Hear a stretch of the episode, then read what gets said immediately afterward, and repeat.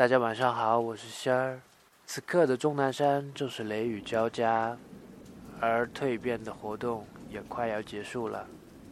这次我是以拍打导师的身份回归堂里，除了看到学员们因为成长而各种感动以外，我还有自己一点小小的感受想要分享给大家。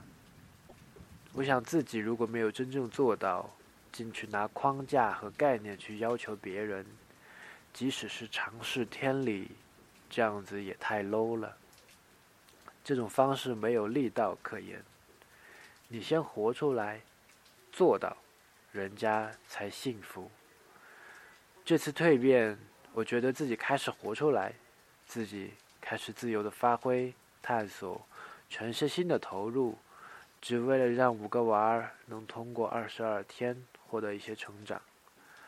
我如是说我自己关于这一路的体悟，也如是做到了。人就在这儿。这样子的确是有一点点力道的。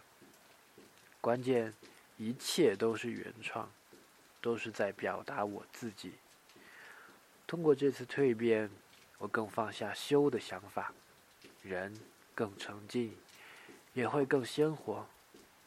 我曾经想成为大自然的一部分存在，所以时常觉得要认识一下自己，在这个做人的属性里边儿。有没有太刻意？有没有太造作？人类的社会游戏可以这样用一下，但用完就扔，心不用力。因拍打一路至今蜕变，我最大的感悟是，拍打是一种生活方式。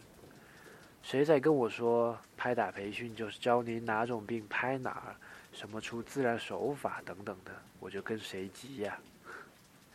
最后，我想我还是没那么喜欢拍人的，一天好好的拍一个已经是极限喽。若拍太多，还是会破坏我和拍打的关系，我会觉得我没那么爱了。因我从来不空，只是用心拍而已。我也没有见过信，只知道认识自己。总之啊，不管抱着怎样的目的。像吃吃喝喝睡睡这类事情，就比拍打重要的多啦。好了，这里是钟南山，我们是明镜堂，祝您晚安。